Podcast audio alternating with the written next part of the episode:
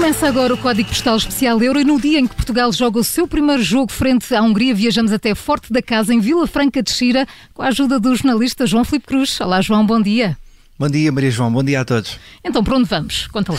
Olha, continuamos a nossa viagem. Vamos parar no Ribatejo para conhecermos as origens de Rafa Silva, por quem o descobriu. Isto porque encontramos o primeiro treinador do extremo internacional português, que fez praticamente toda a formação no Alverca, Luís Trincalheta Bentes. É hoje uh, vice-presidente do clube, foi o primeiro treinador uh, do uh, jogador no clube por onde passou sete anos e lembra as qualidades do pequenino Rafa, que quando tinha 11 anos já as tinha uhum. e que fazem com que ainda hoje se destaque. Ele tem uma velocidade de execução que toda a gente percebe, tem uma velocidade de decisão que também muita gente percebe e tem uma velocidade de antecipação de lance que eu acho que teve que nascer com ele pelo facto de ele ser muito franzino e ele tinha que antecipar as situações porque obviamente não podia, não podia dar-se ao luxo de ir ao choque com quem quer que seja.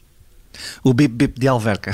Portanto, uh, se bem entendi, o Rafa fugia dos mais graúdos, não é? Porque ele era franzino, sempre com a bola ali coladinha ao pé, não é? Certo, um, certo. E, e, a questão é como é que era nos treinos, porque fica sempre aquela sensação, até pelo exemplo que se vai vendo do Ronaldo, é que isto de chegar longe não tem muito que se lhe diga, dá muito trabalho. E desde cedo, desde cedo os jogadores que, que se vêm tornar bons jogadores de futebol têm que se empenhar e têm que abdicar de muitas coisas, não é?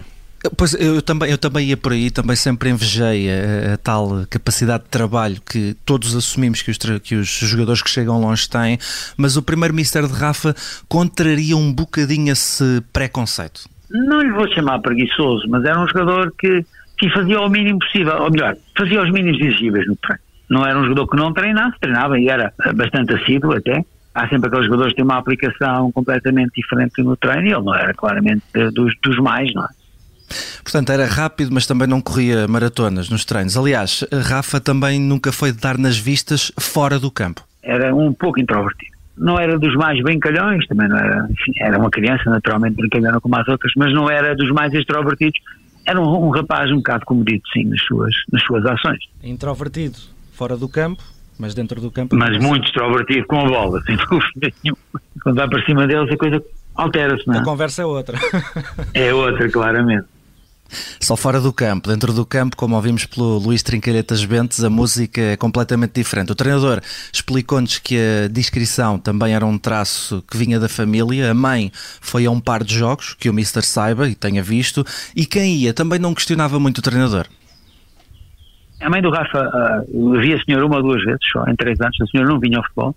O pai, o irmão e uns tios acompanhavam sempre, mas eram pessoas muito equilibradas, tranquilas, não, nada disso fossem todos assim, estávamos a viver um, um clima extraordinário no futebol. Não é, não é bem a imagem daquilo que é hoje, não. Tudo calminho. Ora bem, bom rapaz, boa estrutura familiar, não precisava de ser o mais esforçado dos treinos para chegar longe. Um exemplo.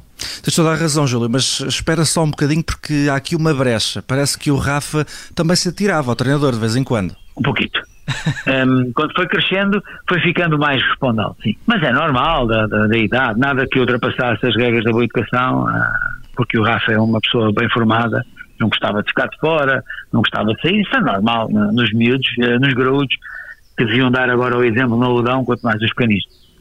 Tímido, calminho, mas também não exageremos. Ah, também já estava a treinar, a, a estranhar. Bom, mas, mas percebemos que temos aqui um primeiro treinador muito babado. Nota-se, nota-se nota muito, Carla. Muito, muitos elogios nas memórias eh, que tem de Rafa, até fora do relevado. Mas uh, o Rafa também saía da casca. Às vezes, Luís Trincalhetas Bentes também se atravessa agora pelo antigo pupilo. Eternamente grato, como todos nós, claro, a Fernando Santos pela conquista do Euro 2016. O primeiro pai, por assim dizer, do futebol de Rafa, faz uma recomendação ao engenheiro. Enfim, não é um jogador predileto das características que o Fernando Santos apreciará. De qualquer maneira, o Rafa em qualquer altura do jogo uh, é um jogador que consegue arranjar espaço mesmo onde não há.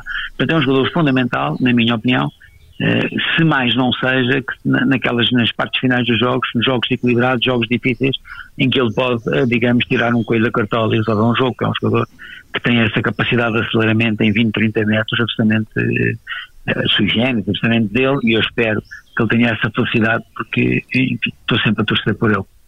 E nós também, tal uhum. como por toda a seleção. E amanhã, João, já sabes para onde vamos?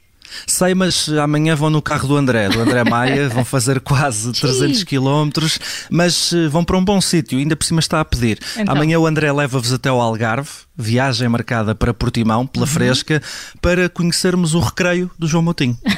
Foi mais um Código Postal Especial Euro hoje com o jornalista João Filipe Cruz. Obrigada, João, e logo vamos estar todos a torcer pela nossa seleção. Força Portugal. Vamos, Até vamos, até amanhã. logo. Até amanhã.